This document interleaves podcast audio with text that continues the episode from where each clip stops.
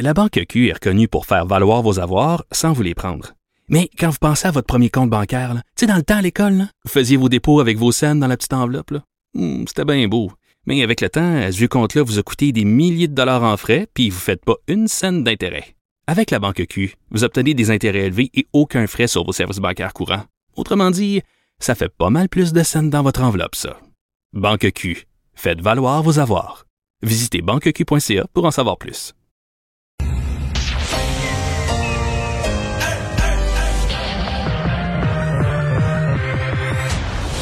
Deux, animateurs cohérents, deux visions différentes. Une seule émission, pas comme les autres. Mario Dumont et Vincent Dessureau. Cube, Cube Radio. Bonjour tout le monde, bienvenue à l'émission. Euh, on est jeudi 18 février. On a euh, aujourd'hui, euh, à la suite de notre entrevue d'hier, bien hâte de, de, de- d'avoir les nouvelles de cette sonde qui va atterrir sur Mars. Bonjour Vincent. Salut Mario. Parce qu'on a reçu hier quand même une cette invitée fascinante, cette québécoise qui euh, est aux commandes euh, et qui euh, là doit être, euh, comment on dit, doit être sur le gun Hey, présentement. J'imagine Farah Alibé, là, et je peux pas y... je moi, je suis nerveux. Mais en début d'après-midi, elle a mis une photo d'elle-même sur Twitter, là, disant sur les réseaux sociaux en général, disant je m'installe, je suis prête. Oui, et on a hâte d'entendre le, la confirmation que ça s'est bien passé. Parce que là, on est dans la phase, on est à peu près à 15-20 minutes euh, de l'amarcissage, donc la tentative d'atterrissage sur Mars. Et euh, évidemment, il y a plein de choses qui peuvent euh, mal tourner. On est à 470 millions de kilomètres euh, de la Terre, mission euh, critique. Et euh, on aura la nouvelle, nous, là, vers la fin de l'heure, à savoir si c'est ça, ça a fonctionné ou si tout ça vire en désastre. On va croiser les doigts. Il faudrait pas. Ben voilà, donc on va vous faire vivre ça un petit peu en direct, là, avec même du son. Là, Vincent nous organise ça. Mais pour l'instant, on va rejoindre Paul Larocque. 15h30, c'est le moment d'aller retrouver notre collègue Mario Dumont dans nos studios de Cube Radio. Salut Mario. Bonjour. Alors, une grosse annonce de Québec aujourd'hui, aérospatiale, télécommunications, c'est un bon coup pour le gouvernement de la CAQ selon toi? Ben, c'est euh, c'est deux choses. C'est un bon coup au niveau économique. Et, personne peut être contre ça. Tout le monde peut juste se réjouir.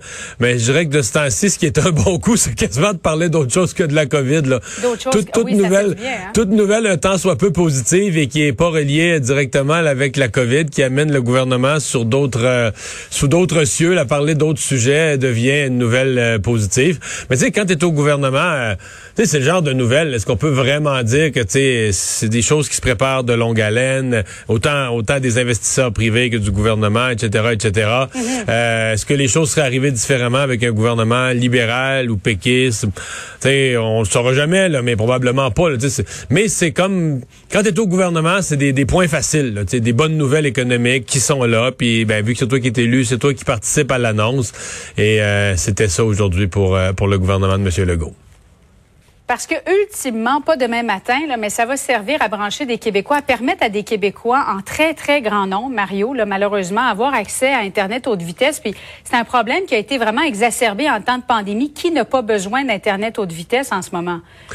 Ouais, effectivement. C'est, c'est-à-dire que c'est, des recherches technologiques, des fois, tout ce qui est. Puis là, on va le vivre dans quelques minutes avec l'arrivée sur Mars d'un vaisseau, d'un autre niveau. Oui. Mais je veux dire, on se demande parfois, dès qu'on dit aérospatial, tout ça, on se dit toujours, tu sais, bon, euh, qu'il y a une partie de ça, que c'est un peu euh, pas tout à fait de concret, mais tu sais, au fil des années, euh, l'évolution des sciences, des technologies, un paquet d'affaires, des, des matériaux qui sont dans nos vies, ben c'est ces sciences avancées qui les ont développées, il y en a retombé. Et effectivement, dans le cas très précis qui nous occupe, euh, dans l'accès à Internet pour des gens qui sont dans des communautés géographiquement plus loin, là, euh, ça pourrait être un, appelons ça un bénéfice marginal, un bénéfice euh, supplémentaire.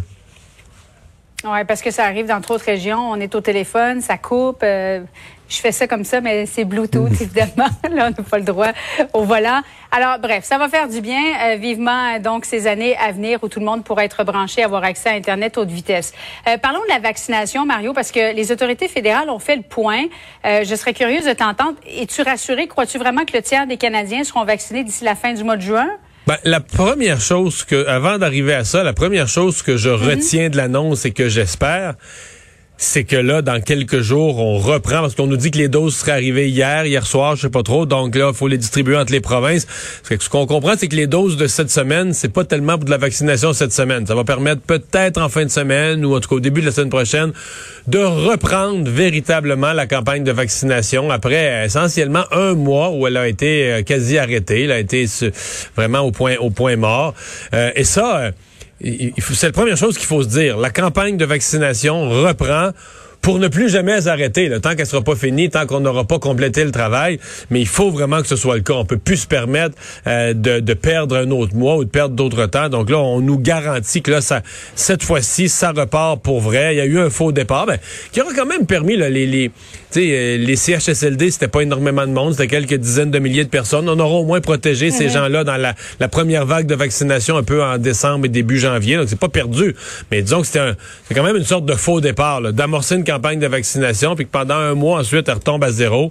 Mais là, on la, on la redémarre. Ouais, avec ça, ben, il y a les chiffres qui s'en viennent pour avril, mai, juin. Après ça, les chiffres pour euh, juillet ou septembre. On nous garantit que tous les Canadiens auront été vaccinés en septembre.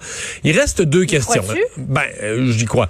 Je, pense que les garanties d'approvisionnement ont l'air plus solides que ce qu'on a connu. Donc, j'ai bon espoir que ce mhm. soit livré. Mais c'est bien évident qu'il y a un point là-dedans qui, sur le plan mathématique, ne fonctionne plus. C'est-à-dire que comme on veut, comme M. Euh, Trudeau veut compenser pour les mois perdus, lui, il dit, ben, des doses, là, en, juillet, puis ils vont en rentrer. Et là, sérieusement, si on reçoit toutes les doses qu'il nous promet, c'est, c'est pas que c'est trop, c'est, que c'est pas, c'est impossible pour les provinces de vacciner à ce rythme-là. Est-ce qu'on va être capable d'assurer, oui? Impossible. Moi, moi, moi, avec Emmanuel Latraverse, on a fait l'exercice, on a pris nos crayons, on a calculé ça. On, on s'est basé sur ce que, par exemple, Christian Dubé avait dit. Christian Dubé nous avait dit, on pourrait vacciner 240, 250 000. Moi, j'avais demandé si on poussait la machine à 300 000. Il a dit si on va chercher des physiothérapeutes, puis des dentistes, des optométristes formés. Oui, par semaine. On parle toujours par semaine. Si on allait à 300 000 par semaine, ça serait énorme.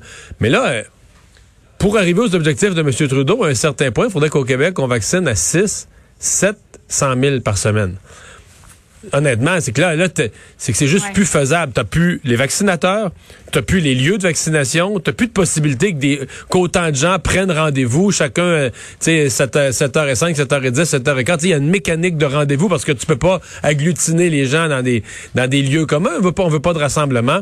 Donc, il me paraît que ça va être ça le prochain problème. Comme on va vouloir compenser pour les mois perdus, on va rentrer plus tard, quand les doses seront moins rares, on va rentrer de très, très grands nombres de doses. Et mhm. sincèrement, je vois pas comment on va pouvoir orchestrer une campagne de vaccination pour donner autant de doses. Juste avec Pfizer, Moderna, ça risque d'être difficile. Et simplement de faire déplacer en grand nombre des gens de 80 ans et plus, Mario, là, qui sont toujours à la maison leur donner rendez-vous parce que j'entendais le ministre de la Santé dire on devrait en savoir davantage sur ce carnet de rendez-vous là. Ça, ça va être un problème du mois de mars. Ça, à mon avis, ce que, ce mhm. que tu décris là, ça va être un problème du mois de mars, peut-être jusqu'au début avril. D'abord, les gens des RPA, parce que là, en CHSLD, on a amené les vaccins sur place. Dans la quasi-totalité des cas, on a amené les vaccins sur place. Or, dans les résidences personnes âgées, on dit que les personnes sont plus autonomes. Il y a quelques endroits où on va aller sur place. En d'autres endroits, on va faire déplacer les gens.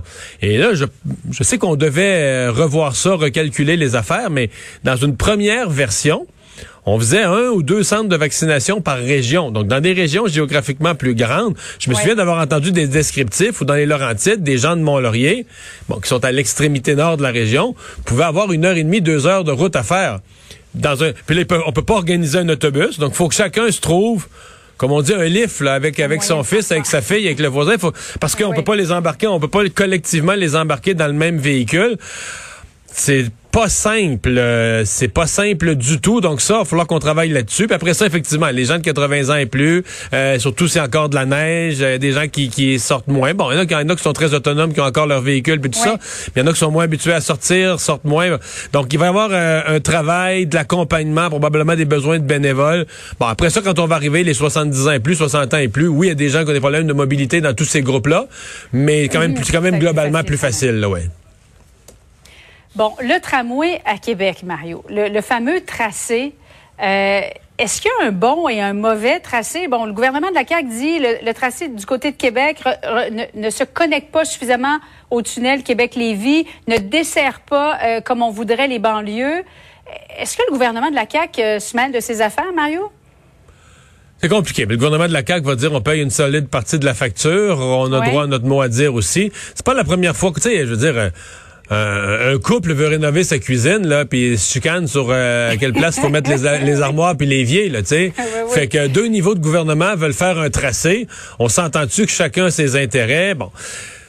Il reste que euh, deux affaires. D'abord, je pense que le maire Labaume fait probablement preuve d'un peu d'entêtement, mais probablement que son peu d'entêtement est généré par le fait que le gouvernement de la CAQ n'apparaît pas dans un gros mode de collaboration. Là, aujourd'hui, on a vu, on le sait, le François Legault commence à être impatient avec tout, avec l'opposition, avec la pandémie, avec les, mais avec le popcorn. Mais là, euh, il s'est, euh, à mon avis, aujourd'hui, ses propos sur le maire Labaume, il s'est pas aidé. Là. Je vois pas, je vois pas, je vois pas où ça mène. Et euh, la CAQ va quand même devoir garder à l'esprit. Exemple, aujourd'hui, dans l'actualité, il y a l'idée que euh, il y a bien de l'enthousiasme pour agrandir le REM à Montréal, sur la rive sud. Ça a bien de l'allure, là.